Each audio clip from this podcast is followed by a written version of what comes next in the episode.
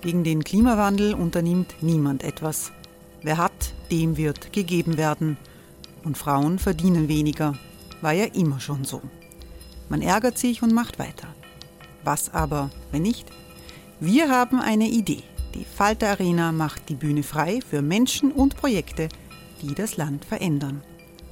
Mein Name ist Eva Konzett. Ich leite das Politikressort im Falter. Und am Sonntag, den 26. Mai, veranstalten wir im Wiener Stadtsaal die nächste Falter Arena. Mit dabei unter anderem der ehemalige Politiker und Neosänger Matthias Strolz, Theresa Imre von Markter, Sonja Jöchtel von Love Politics oder Kari Ochsner von Ochsner Wärmepumpen. Machen statt jammern. Wir schauen uns an, wie das funktionieren kann. Kommen auch Sie vorbei. Alle Informationen und Tickets finden Sie unter falter.at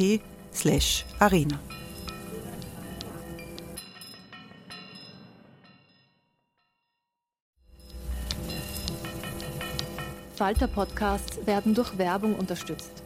Das hilft bei der Finanzierung unseres journalistischen Angebots. Many of us have those stubborn pounds that seem impossible to lose, no matter how good we eat or how hard we work out. My solution is PlushCare. PlushCare is a leading telehealth provider with doctors who are there for you day and night to partner with you in your weight loss journey. They can prescribe FDA-approved weight loss medications like Wagovi and Zepbound for those who qualify. Plus, they accept most insurance plans. To get started, visit plushcare.com slash weight loss. That's plushcare.com slash weight loss.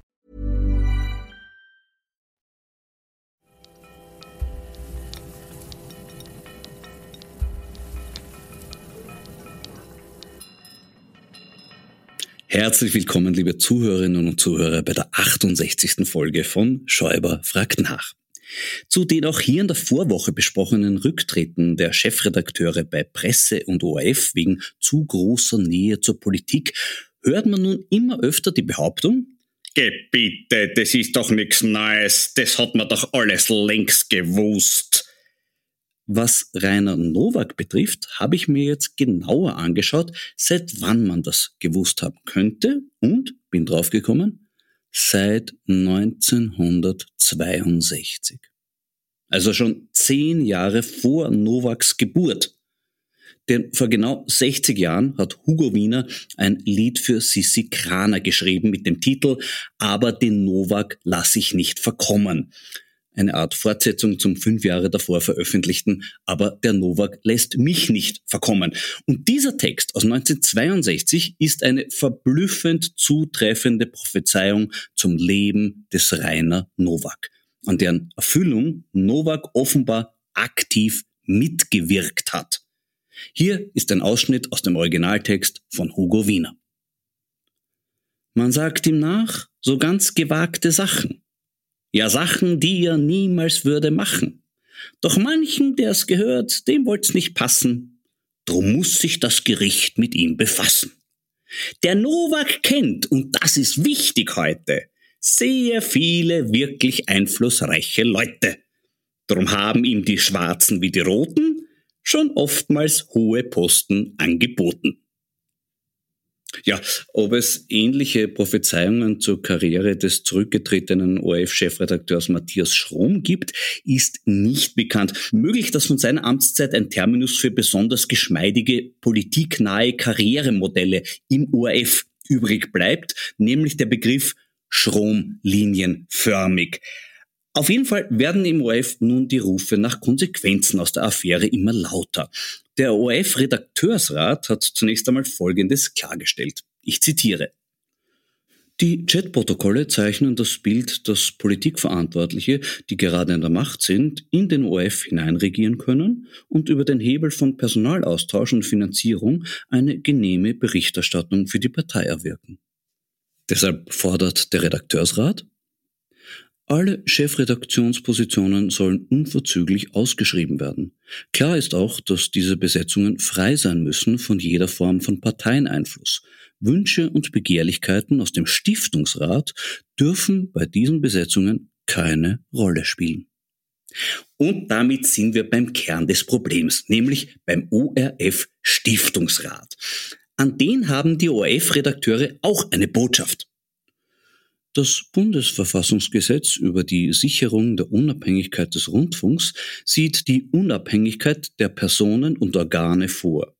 Auch wenn einzelne Mitglieder des Stiftungsrates versuchen, gute Arbeit zu leisten und sich für das Wohl des Unternehmens einsetzen, in Summe lässt die Organisation in parteipolitischen Freundeskreisen schwere Zweifel an der Unabhängigkeit aufkommen.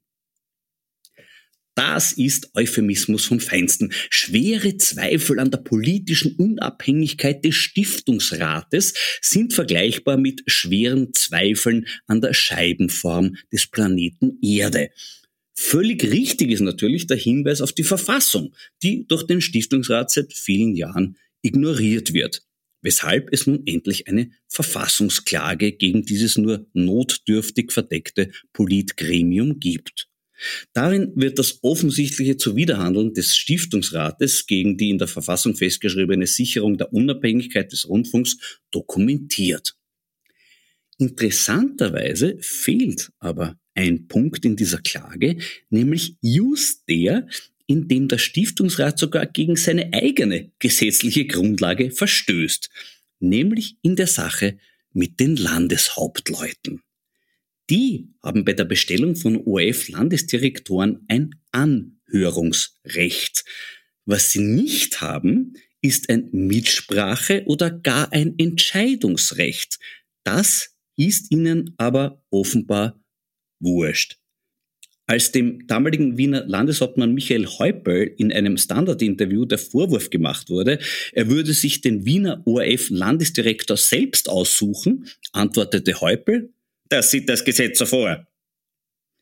Aus diesen Worten spricht die Kühnheit eines Autofahrers, der zu dem Vorhalt, er habe bei Rot die Kreuzung passiert, meint, seit wann ist das verboten? Darüber hinaus ist diese Aussage auch aufgrund des Rechtsgrundsatzes Unwissenheit schützt vor Strafe nicht als glattes Geständnis zu werten. Das Gesetz sagt nämlich ganz klar, dass die Entscheidung über den Landesdirektor allein dem ORF Stiftungsrat obliegt. Doch möglicherweise lag genau hier der Grund für die juristische Unbelecktheit von Michi Häupl. Denn wenn es um die Verletzung seiner Rechte geht, reagiert der Stiftungsrat nicht nur mit erstaunlichem Gleichmut, sondern betreibt mitunter sogar aktive Förderung der Illegalität. So meinte der ehemalige Vorarlberger Stiftungsrat Edelbert Meusburger auf die Frage, wer in seinem Bundesland Direktor des Landesstudios wird, die Entscheidung trifft nun der Landeshauptmann.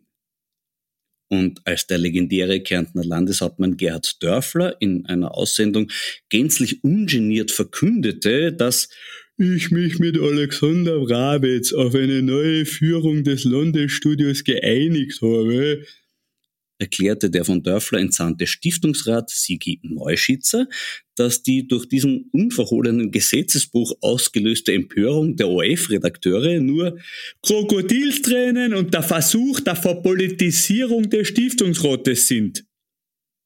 Besagter Herr Neuschitzer sitzt übrigens bis zum heutigen Tag immer noch im ORF-Stiftungsrat.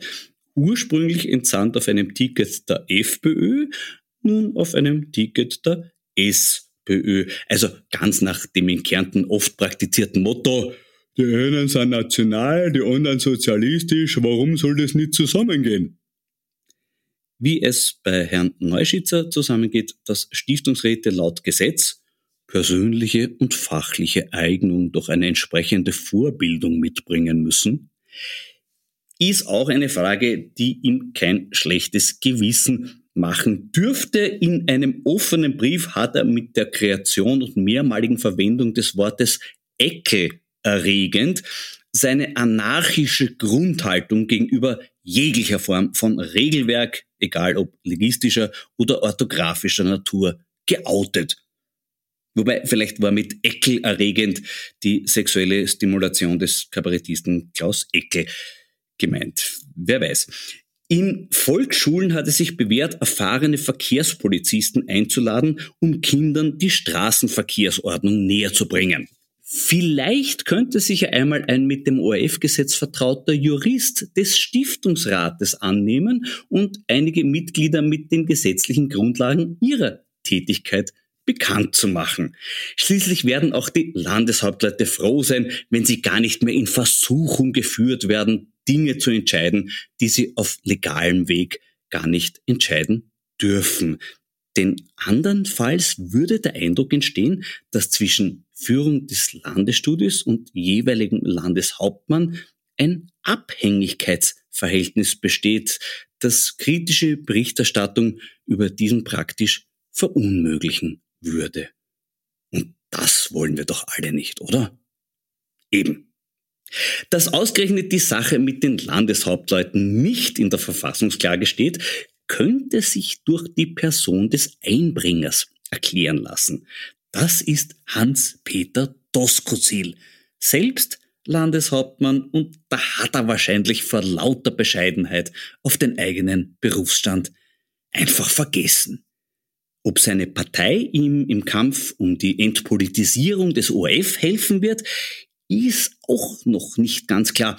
SPÖ-Stiftungsrat Heinz Lederer hat sich in einem Gastkommentar über ORF-Redakteure beschwert, die den Stiftungsrat in seiner jetzigen Form in Frage stellen. Das sei Selbstzerfleischung.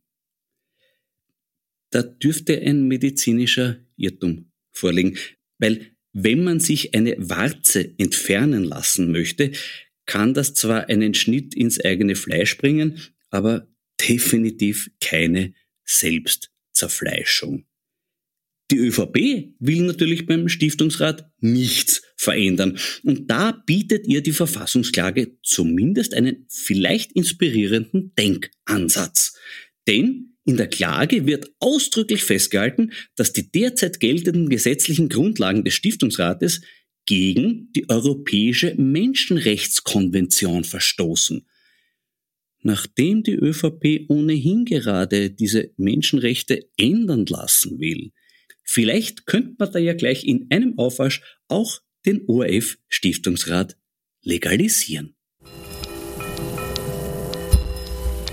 Mal schauen, ob der Europäische Gerichtshof für Menschenrechte da mitmacht oder ob er da eine rote Linie überschritten sieht. Meine rote Linie ist heute tief dunkel, genauer gesagt Kirschrot. So heißt das Cuvée aus 80% Blaufränkisch und 20% Merlot von Martin Kerschbaum aus Horizon. Der 19er besticht durch ausbalancierte Frucht. Nicht nur Kirsche, wie der Name vermuten lässt, sondern auch Heidel und Brombeeren sind zu schmecken. Und wenn Sie das nicht schmecken, auch kein Problem. Hauptsache, der Kirschrot schmeckt Ihnen so wie mir. Prost! Zum Gespräch über das schwierige Verhältnis zwischen österreichischen Medien und österreichischer Politik war ich letzte Woche zur OF-Sendung im Zentrum eingeladen. Heute gibt es eine Gegeneinladung. Ich spreche mit der OF-Journalistin und Moderatorin Claudia Reiterer. Grüß dich, Claudia. Hallo Florian. Claudia, wie hat dir denn die Diskussion am Sonntag der Vorwoche im Zentrum gefallen?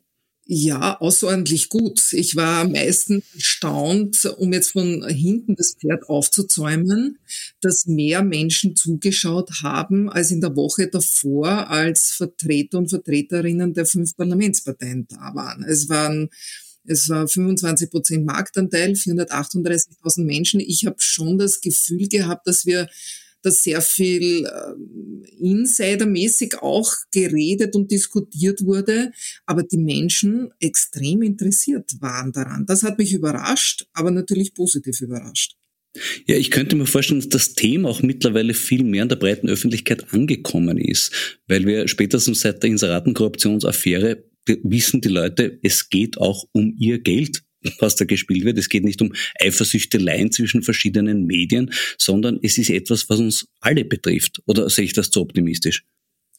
Äh, ich gebe dir einfach zu 100 Prozent recht. Journalismus ist einfach wichtiger denn je in diesen Zeiten von äh, Lügen und, und diese ganze Social Pods äh, Geschichte und überhaupt Halbwahrheiten. Ich finde ja, dass das Thema Halbwahrheiten hier viel zu wenig äh, Beachtung bekommt.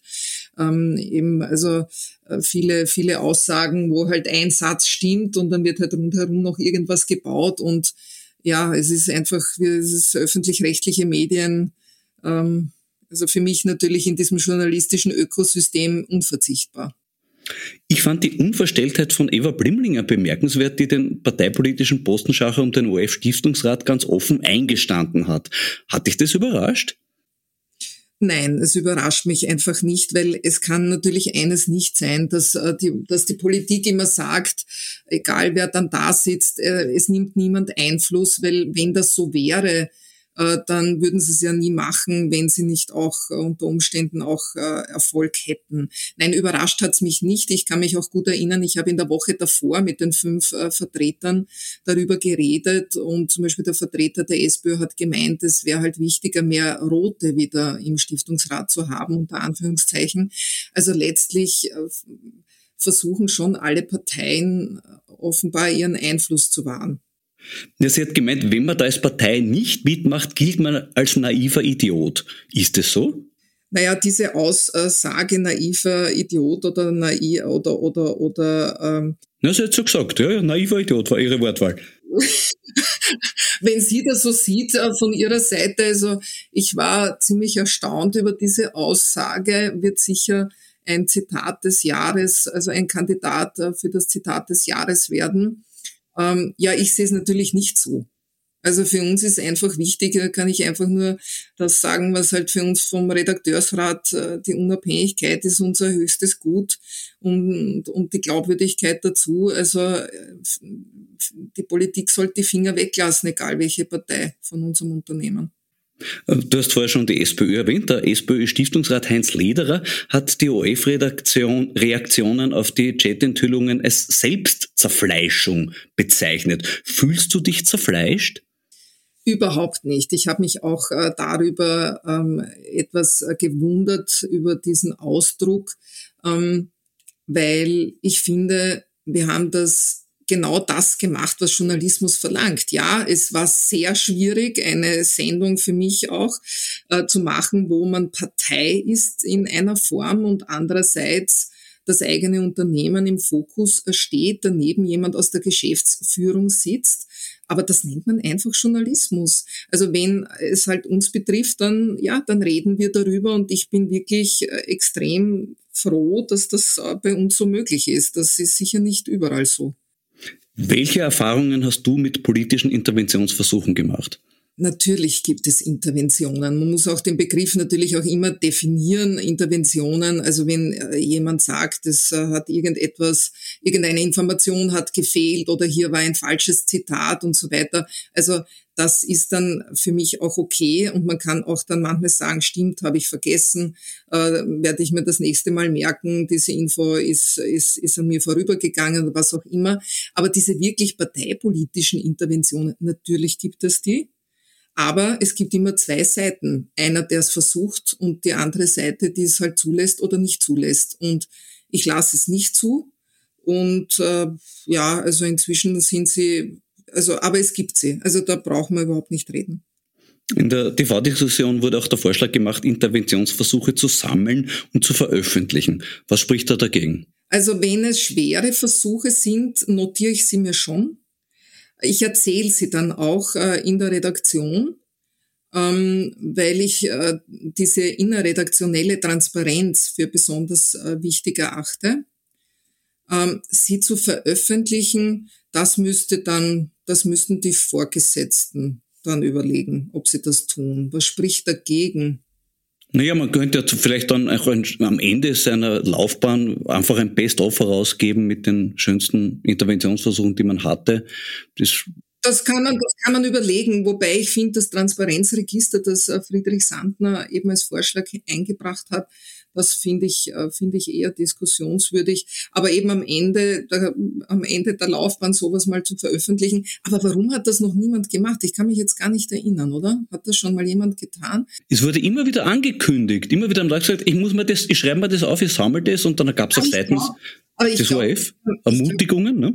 Ja, eh, aber ich glaube, dass es wirklich damit zusammenhängt, dass es oft schon reicht, ähm, dass das viele als äh, doch ein bisschen Drohung, als potenzielle Drohung wahrnehmen und dann aus der Politik wieder weniger ähm, Interventionen kommen. Vielleicht hat es damit zu tun, wer das äh, wie ankündigt, um hier wieder ein bisschen Ruhe zu haben. Also ich kann mich erinnern, wenn, wenn das irgendwie gesagt wurde, jetzt wird das einmal in einem Aktenordner gesammelt, vielleicht waren dann halt Interventionen zu groß, um das über, über die Öffentlichkeit auszurichten. Jetzt ist aber Schluss. Es war zumindest in den letzten Jahren durchaus üblich, dass Politiker versucht haben, ihre Teilnahme an TV-Diskussionen an Bedingungen zu knüpfen. Wie geht ihr bei im Zentrum damit um?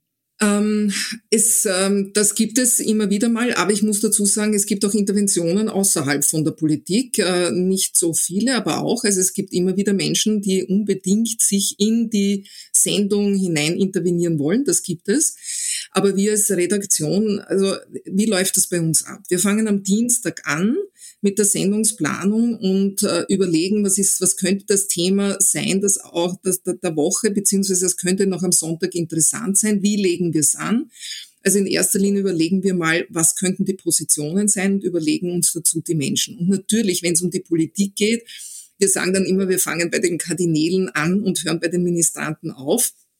Äh, das ist so kann man das sagen. Aber eben zum Beispiel, wenn wir äh, eine, eine Partei, also quasi einen Club, also die, was die Parteichefin Randy Wagner wollen oder oder oder oder den Herrn Kickel und so weiter und dann äh, laden wir ein und dann sagt der eine, na ich komme natürlich nur, wenn die anderen äh, Chefs kommen, nicht?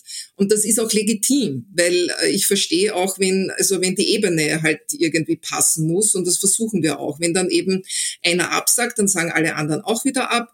Äh, dann gehen wir halt die nächste Stufe weiter. Wir überlegen aber dann irgendwann ab einem gewissen Zeitpunkt, äh, wie weit äh, gehen wir, beziehungsweise sollen wir umschwenken zu einer Experten- oder Expertinnenrunde. Also es ist, wir haben bis zu 34 Absagen war, glaube ich, das, das meiste, was ich in den vergangenen sechs Jahren erlebt habe mit dem Team.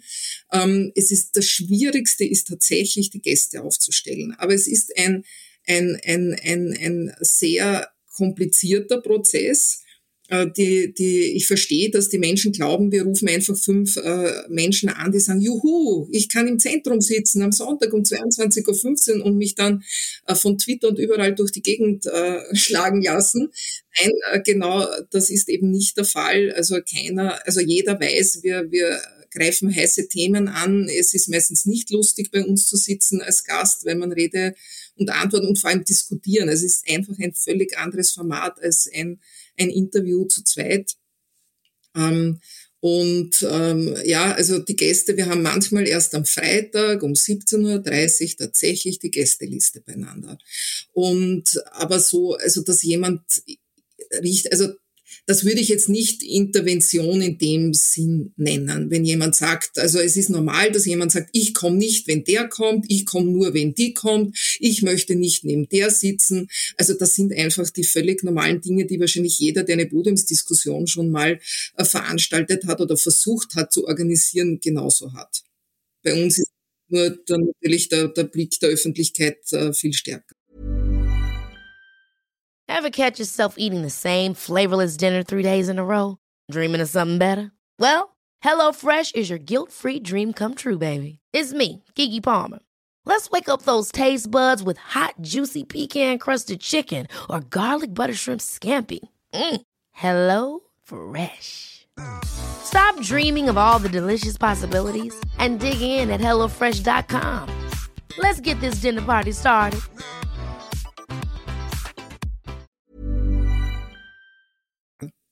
Was machst du, wenn sich ein Politiker bestimmte Fragen wünscht und andere schon im Vorfeld unterbinden will? Das ist, ähm, also ich habe das ein einziges Mal in sechs Jahren erlebt, dass mich jemand angerufen hat und von mir fragen wollte und war so fassungslos, weil ich das wirklich eben, wie gesagt, ich mache jetzt so zwischen 35 und 40 Sendungen pro Jahr. Jetzt bin ich bei 250 bald. Ich habe das wirklich nur einmal erlebt und, und äh, habe natürlich gesagt, das mache ich nicht. Daraufhin hat der Politiker gemeint, na ja, das, das, das, was soll das? Das ist normal, das kriegt man. Und sage, ich weiß nicht, wen er damit meint hat mir dann irgendwie aufgezählt, wer das angeblich aller macht. Das konnte ich glauben oder nicht glauben. Ich sage jetzt einmal, das glaube ich nicht so und habe es halt einfach nicht gemacht. Aber es ist tatsächlich erst einmal passiert. Also das das ist natürlich ein No-Go. Du hast vorher selber erwähnt, die Sitzordnung. Es klingt ein bisschen wie bei einer Familienaufstellung, dass man da nachdenken muss, wer, wer darf wo sitzen. Ich habe auch schon gehört, dass die Zuteilung des gewünschten Sitzplatzes in der Diskussionsrunde von Politikern vorher eingefordert wurde. Ja, das stimmt. also zum ersten Teil deiner Frage tatsächlich äh, überlegen wir uns in der, in der Redaktion ganz genau, wie wir sie setzen. Manchmal ist es äh, klar, ja. Äh, und dann ist es schon eine, eine, eine große Herausforderung. Also wir überlegen uns, ähm, wer wird wahrscheinlich äh, miteinander massiv diskutieren, also wo, wo liegen eben die gegensätzlichen Meinungen, die setzen wir an und für sich vis-à-vis. -vis. Äh, natürlich von den Funktionen her, meistens die höchsten Funktionen sitzen dann bei mir, aber nicht immer. Also es kommt wirklich darauf an. Und da habe und eben zum zweiten Teil der Frage, ja, ähm, ich habe einmal erlebt, äh, also nicht nur einmal, doch einige Male, äh, jemand sagt, das ist mein Platz neben Ihnen, weil manche glauben, dass eben der Platz äh, neben mir ist der wichtigste, was nicht der Fall ist. Und das hat oft andere Gründe ähm, dass man jemanden auch leichter Einhalt gebieten kann, wenn jemand sehr schwierig ist in der, in, also sehr viel schwieriger zu unterbrechen ist oder, oder, oder ähm, die Diskussion dann leichter zu handeln, wenn rhetorisch sehr starke Menschen neben einem sitzen. Ja, und wenn das vorkommt, ich bin dem nie, habe dem nie nachgegeben. Also einmal war dann wirklich eine Situation kurz vor der Sendung, wo dann der Gast neben mir aufstehen wollte, damit eben der zufrieden ist, der andere ähm, aus der anderen Partei. Und ich habe gesagt, das kommt jetzt nicht in Frage. Aber das gibt's. Na, vielleicht wäre es fair, so eine Art Reise nach Rom-Spiel vor der Sendung zu machen. Ja, aber ja, es ist, äh, aber das ist so eine Nebenwirkung einfach der Sendung. Ja. Aber gut, der ehemalige ORF-Redakteur Gerhard Jelinek hat einst sogar persönlich einen Stuhl in das Bundeskanzleramt gebracht, damit Wolfgang Schüssel vor der TV-Diskussion schon einmal eine Probe sitzen konnte. Wäre das heute noch möglich? Ich hoffe nicht. Ich hoffe nicht. Nur, noch nicht passiert bei euch. Keine Stuhlproben für Politiker. Nein, äh, nein, nein, auf keinen Fall, auf keinen Fall. Wir hatten einmal jemand, wo wir nicht wussten, ob der Sessel jetzt irgendwie groß genug ist, aber, aber sonst nein. Nein, natürlich nicht. Du hast vorher erzählt, selber in der Woche davor mit den Parteivertretern, da war es nicht so, also weniger äh, Zuschauer. Äh, ihr versucht ja beim Zentrum immer die Diskussionsrunden maximal ausgewogen zu besetzen. Besteht da nicht die Gefahr, dass Vertreter der Parlamentsparteien einfach überrepräsentiert sind? Nein, ähm, also wir haben immer am Ende des Jahres auch wirklich, ähm, äh, das wird ja auch irgendwie, glaube ich, das Standard oder wer das macht, die schauen, also wir werden ja da ganz genau beobachtet, das passt auch so, ähm, wie ausgewogen wir sind, äh, je nach Parteifarbe, wie wir einladen, aber unsere hauptsächlichen Runden bestehen wirklich aus gemischten Runden, also drei Politiker, Politikerinnen und zwei Expertinnen Experten.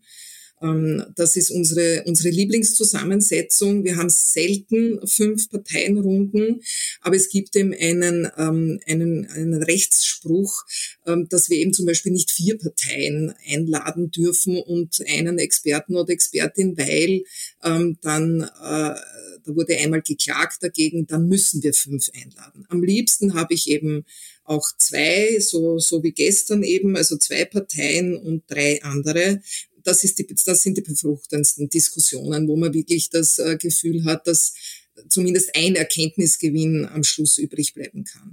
Die Einladungspolitik von Servus TV basiert hingegen öfters darauf, Extremisten und Spinner als gleichwertige Diskussionsteilnehmer zu präsentieren. Kommt das für euch auch in Frage? Nein, ähm, ähm, es ist also er, erstens einmal finde ich es trotzdem extrem wichtig, dass äh, also ich schaue mir das auch immer wieder an. Also ich habe schon vorher gesagt, das journalistische Ökosystem.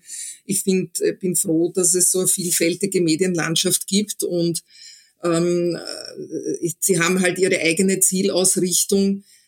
Bei uns ist es tatsächlich so, dass äh, gewisse, also ich würde zum Beispiel nie einen Wissenschaftler oder Wissenschaftlerin, ähm, äh, der, der, also ein Klimawissenschaftler und auf der anderen Seite sitzt einer, der sagt, den Klimawandel gibt es nicht. Also quasi dieselbe Position. Äh, so, das wäre wirklich False Balance, weil ich finde ja, dieser Begriff False Balance, dass der ein bisschen Also dass der nicht so richtig äh, manchmal definiert ist äh, von, von manchen Zuschauerinnen oder auch Kolleginnen, weil tatsächlich finde ich es schwer in Ordnung, wenn auch jemand eben kritisch ist, zum Beispiel beim Thema Impfen, ähm, aber eben nicht aus der Medizin kommt, sondern aus der Psychologie und das auch kundtun darf. Also es ist ähm, dieses Meinungsdiktat, also das ist die DNA unserer Sendung, ist, dass sich zumindest die Hälfte der Menschen aufregt. Das ist so, nicht? Also jeder hat einen Menschen da drinnen sitzen, im besten Fall, äh, dessen Meinung man irgendwie teilt und sich dann darüber aufregt, was der andere sagt. Aber aber ebenso zum Beispiel, ja, die Klimageschichte, weil wir das gestern hatten, das äh, ist ein gutes Beispiel. Das würde ich zum Beispiel nie tun oder würden wir nie tun oder nie so entscheiden. Also das, das, ähm, das, da sind wir schon sehr ausgewogen. Anderes Beispiel, soll man jemanden, der leugnet, dass Wladimir Putin den Krieg in der Ukraine begonnen hat, in eine ORF-Diskussion einladen? Da kommt es jetzt äh, letztlich schon darauf an, was hat der oder die für eine Funktion. Wenn das jetzt äh, angenommen, ähm, der russische Botschafter würde einmal kommen könnte es ja sein, äh, dass so jemand sowas sagen könnte, was ich ja oft gar nicht also vor der Sendung wüsste. Aber ich nehme jetzt einmal an, ähm, warum nicht? Also das kommt, da, da, da spielt schon eine Rolle noch, welche Funktion jemand hat. Apropos Umgang mit Extremisten und Spinnern. Wie ist es dir bei den Moderationen der Sendungen mit den Bundespräsidentenkandidaten gegangen? Da wollte ich am Schluss, habe ich kurz überlegt, ob, ob es nicht doch noch äh, eine Zeit, eine Frist gibt, wo man selber antreten kann. Scherz beiseite, natürlich habe ich wirklich eine Frau in der Runde vermisst. Ich war die einzige Frau. Fällt es einem da schwer, ernst zu bleiben? Mir nie. Äh, äh, das ist eine Frage, die ja sehr oft äh, an mich so von den Menschen draußen, also die halt, die, die einfach, wenn sie mich sehen, das ist eine der häufigsten Fragen an mich. Sagen Sie, wie können Sie so ernst bleiben und man sieht ihnen im Gesicht überhaupt nichts an, obwohl jemand gerade den größten Blödsinn gesagt hat? Und dann sage ich immer das Beispiel, ich war ja, ich äh, habe mit Ausbildung knapp zehn Jahre in dem Krankenhausbereich äh, verbracht und habe sechs Jahre als diplomierte Krankenschwester gearbeitet. Und es geht äh, dann so wie halt Kellnerinnen, wie, wie, äh, wie Lehrerinnen eben und wie Krankenschwestern. Dir kann nicht jeder Schüler sympathisch sein, nicht jede Patientin und auch nicht jeder Gast. Und trotzdem wirst du professionell bleiben und sagen, ähm, also eben dir nicht im Gesicht anmerken lassen, no servus. Also, manchmal kann man schon sagen, meinen sie das ernst jetzt gerade, was sie sagen. Aber den Menschen ist das ganz wichtig, dass sie das Gefühl haben, dass eine Diskussion von jemand geleitet wird, der einen Respekt auch vor jenen hat, äh, wo, wo die Meinung ganz klar sicher nicht die meine ist. Naja, der Vergleich Patienten ist ja absolut stimmig. Also ich glaube, da kann sich jeder darunter was vorstellen. Äh, das erfordert natürlich eine spezielle Sozialbegabung, äh, die man erst einmal mitbringen muss. Keine Frage. Der, der ORF-Redakteursrat fordert nun die Ausschreibung der Chefredakteursposition. Aus den Enthüllungen rund um Thomas Schmidt wissen wir, wie man Ausschreibungen hin zu einem von der Politik gewünschten Ergebnis manipulieren kann. Wie ließe sich das beim ORF verhindern? Ja, so wie, es der Dieter Bornemann und seine Kollegen im Redakteursrat sagen. Also einfach wirklich diese, diese, ähm, diese, ja, international weiß ich nicht, aber eine, also erstens einmal wirklich die schnellstmögliche Ausschreibung dieser drei Chefredakteurs, Redakteurinnen-Posten, ein Hearing und dass das schon bindend ist, was, äh, was die Mehrheit der Redakteurinnen und Redakteure sagt, weil jetzt ist es ja nicht so. Also ähm, am Anfang, wir, wir, wir stimmen zwar ab, aber die Geschäftsführung ist nicht gebunden an unsere Abstimmung. Bist du optimistisch diesbezüglich? Nein. Ich lasse mich, ich lasse mich wirklich gern positiv überraschen, aber ähm, ich bin jetzt äh, 28 Jahre Journalistin und 23 Jahre im ORF. Also es wäre schön, wenn, wenn wir uns positiv überraschen lassen können. Es wird derzeit auch die Propaganda versucht, äh, die Sache so hinzustellen, als würde es immer nur gegen ÖVP oder FPÖ gehen. Die ORF-Redakteure haben schon einmal ganz massiv gegen den Willen der SPÖ etwas erreicht, nämlich in einer Initiative, in der ich die Ehre hatte, kabarettistisch äh, mitzuwirken, die Causa Nico Pelinka, eine von Seiten des SPÖ-Freundeskreises im Stiftungsrat kommende parteipolitisch motivierte Postenvergabe, die verhindert werden konnte. Wie hast du das damals gesehen? Naja, es ist, äh, äh, ja, es ist einfach ein Beispiel aus der Vergangenheit, auch richtig daran zu erinnern. Ich, die parteipolitische, die versuchte parteipolitische Einflussnahme hat es in der Vergangenheit gegeben.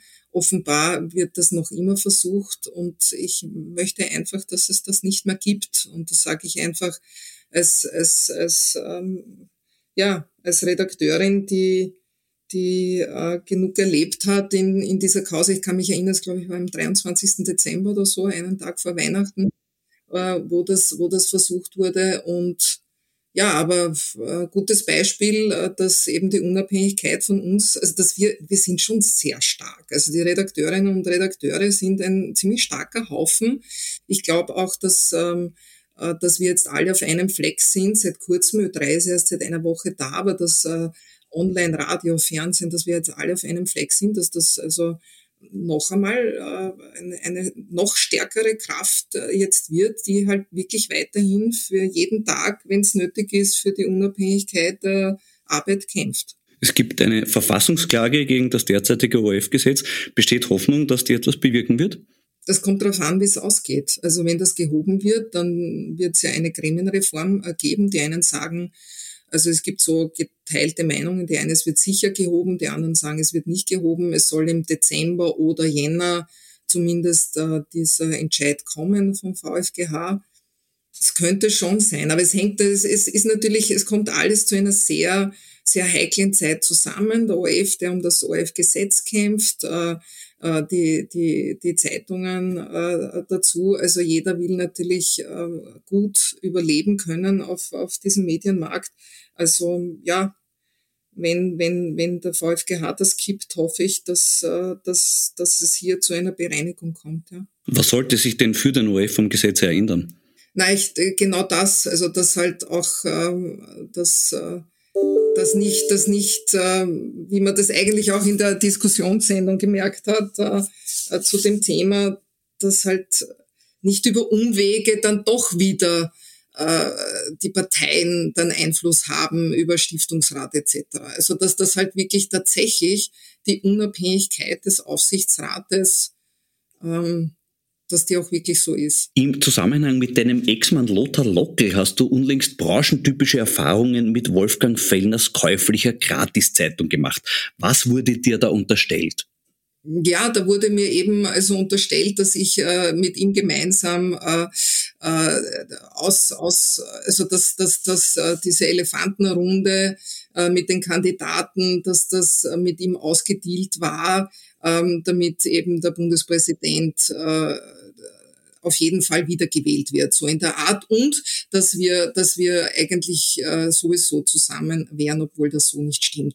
Ähm, ja, also ich habe, habe hier natürlich rechtliche Schritte angefangen einzuleiten, die ich dann nicht äh, die dann nicht weiter verfolgt werden mussten, weil sie eingesehen haben, dass das, äh, dass man das nicht schreiben darf. Es ist halt dann schon gedruckt gewesen. Aber tatsächlich ist es genau diese Geschichte. Also, dass äh, dass ich wirklich äh, enttäuscht bin darüber, dass man im Jahr 2022 noch immer über, über Ex-Partner definiert wird, ist äh, schon ziemlich traurig.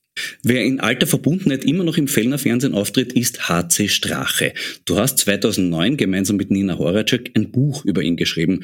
Da ist seither doch ein bisschen was passiert. Hättest du das damals für möglich gehalten? Ja, habe ich für möglich gehalten. Ich muss dazu sagen, dass eben die Nina Horacek und ich haben ja in diesem Buch äh, unter anderem äh, eben aufgedeckt, dass er bei diesen Wehrsportübungen war. Ähm, das war insofern interessant, weil als er Vizekanzler wurde, hat eine ausländische Zeitung, ich glaube sieben oder acht Seiten Porträt über ihn gemacht und sehr, sehr viel aus unserem Buch äh, geschrieben, aber nicht zitiert, äh, hat uns hat uns schon ziemlich geärgert. Ähm, damals haben das eben die Leute nicht so schlimm gefunden. Ich kann mich erinnern an einen SPÖ-Kanzler, der gemeint hat, das ist quasi eine Jugendsünde etc. etc. Es hat uns damals extrem erstaunt, wie man damit umgegangen ist. Also mit dieser, mit, äh, mit dem, was wir damals halt äh, aufgedeckt hatten. Äh, nein, hat mich jetzt, hat mich nicht überrascht. Wie schaut es aus mit einer Fortsetzung? Du warst ja immer auch sehr sozial engagiert und Strache ist mittlerweile eine Art politischer Sozialfall geworden. Würde dich das nicht reizen, darüber zu schreiben? Also wir haben sogar mal, das war aber, als er Vizekanzler wurde, haben wir kurz überlegt, ob wir jetzt äh, noch einmal was schreiben und haben das dann aber wieder verworfen.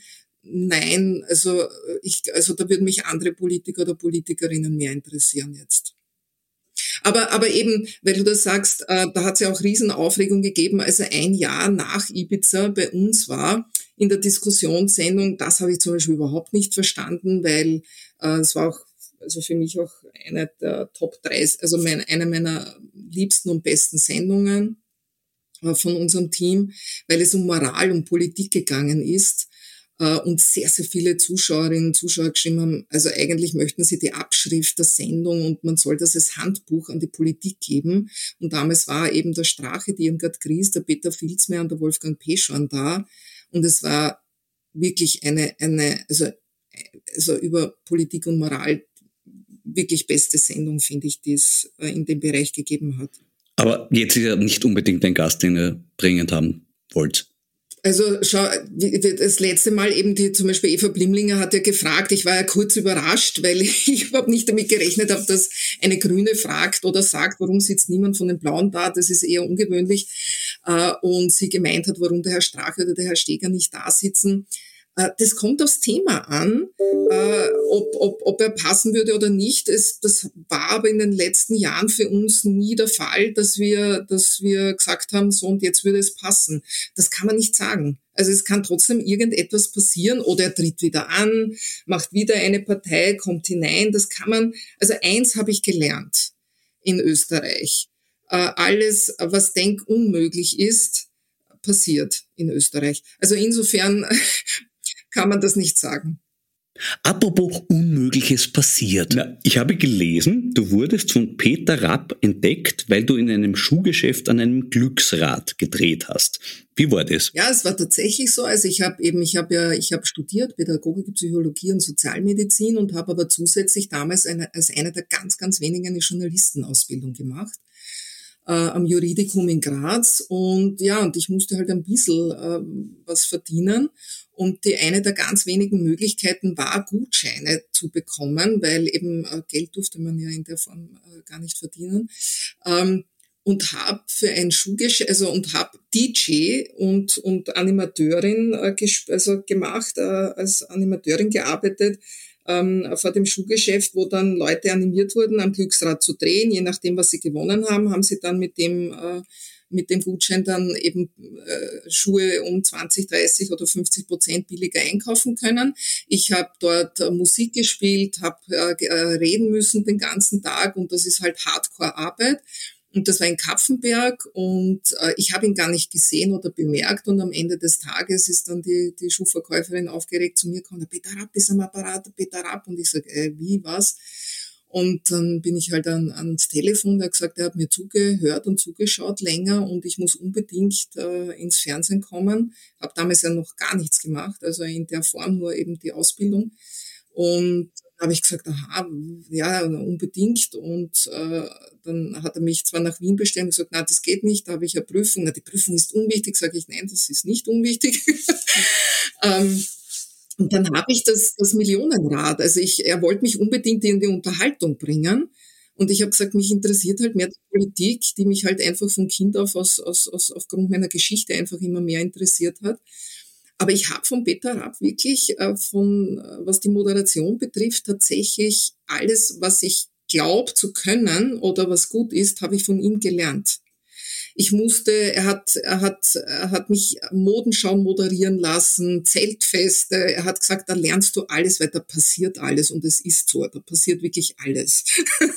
und du musst reagieren, du musst ruhig bleiben, du musst, du kriegst irgendwelche Zettel, wo du die Schrift nicht lesen kannst, Models, die rauskommen, haben das Falsche an, äh, die Musik geht nicht, was auch immer und du musst einfach äh, ja moderieren. Ja, und, und ich habe hab wirklich sehr, sehr viel gelernt von ihm. Das war sicher eine gute Grundlage für deine Show, die du jetzt machst, die ja mitunter auch eine durchaus äh, vergleichbare Gästeliste hat mit, mit, mit solchen Veranstaltungen. Also das ist ja auch nicht so.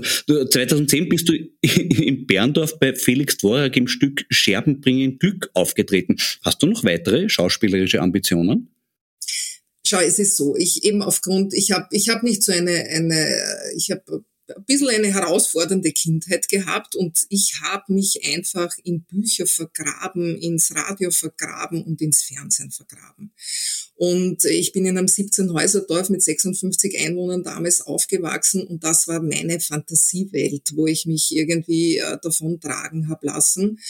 Und das war schon auch einer meiner Wünsche, irgendwie in diesem Bereich äh, arbeiten zu können. Also entweder Musikerin oder Schauspielerin. Journalistin ist immer so schon auch dabei gewesen, hat aber dann am Schluss andere Gründe gehabt, warum es das dann wurde. Aber für mich war immer klar, das geht alles nicht. Wenn du in so einem kleinen Dorf aufwächst, dann weißt du, es gibt eine Handvoll Berufe, äh, die du machen kannst. Äh, da gibt's nicht so viel. Ähm, meine Pflegeeltern wollten nicht, dass ich die Matura mache äh, und, und unter Umständen dann studiere. Das kostet dann was, das geht nicht. Also insofern äh, musste ich mir halt diese ganzen ähm, Wege dann halt selber freischlagen. Aber ich liebe es, äh, ins Theater zu gehen und, und, und ja, und ich muss ehrlich sagen, Laientheater, wenn ich in, spätestens wenn ich in Pension gehe, dann werde ich mich einer Laientheatergruppe anschließen. Ähm, vielleicht mache ich es schon früher. Ich spiele total gern. Also, also, und das hat mir echt Spaß gemacht. Ich war ja damals, ähm, ich musste ja zweimal wegen meines äh, ehemaligen äh, Partners den politischen Bereich im Journalismus ja leider verlassen. Ich glaube, ich war die Einzige, die das immer je gemacht hat. Ähm, und äh, war dann eben in, in, in diesem Konsumentenschutzmagazin zehn Jahre lang und habe mir gedacht, da kann ich endlich Dinge machen, die ich im politischen Bereich jetzt nicht machen hätte können. Äh, äh, das war eben das eine war Dancing Stars und das andere war Theaterspielen. Und es waren einfach Träume, die ich hatte und die ich mir erfüllt habe. Und äh, ja, es ist, äh, ich weiß nicht, ich glaube, ich habe fünf Sätze gehabt, mehr habe ich eh nicht gehabt. Aber es war so super äh, zu sehen, wie das so im Hintergrund funktioniert, die, die, die ganze Truppe und so. Also es war wirklich, es war, ich habe das wirklich als Privileg empfunden bei so einer Produktion. Ich glaube, es waren 28 Aufführungen in dem Sommer damals dabei zu sein. Das Theater ist irrsinnig schön in Berndorf. Ja, und ich, äh, also ich würde, ich, also Laientheater in der Pension, das ist so, das glaube ich, mache ich sicher.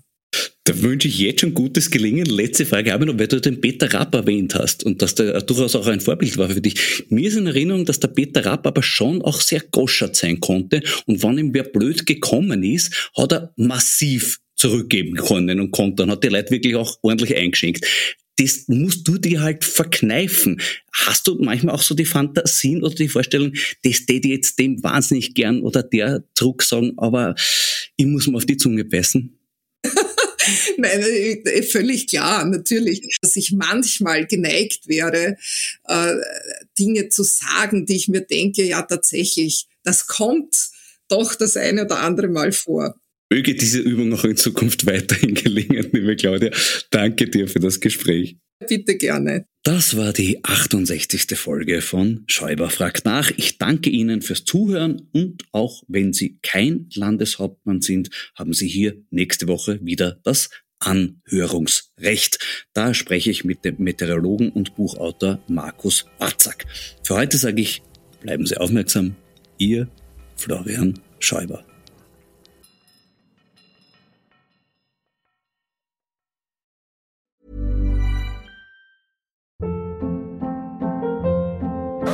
Hold up. What was that? Boring. No flavor. That was as bad as those leftovers you ate all week. Kiki Palmer here, and it's time to say hello to something fresh and guilt-free. Hello Fresh. Jazz up dinner with pecan-crusted chicken or garlic butter shrimp scampi. Now that's music to my mouth. Hello Fresh. Let's get this dinner party started. Discover all the delicious possibilities at hellofresh.com.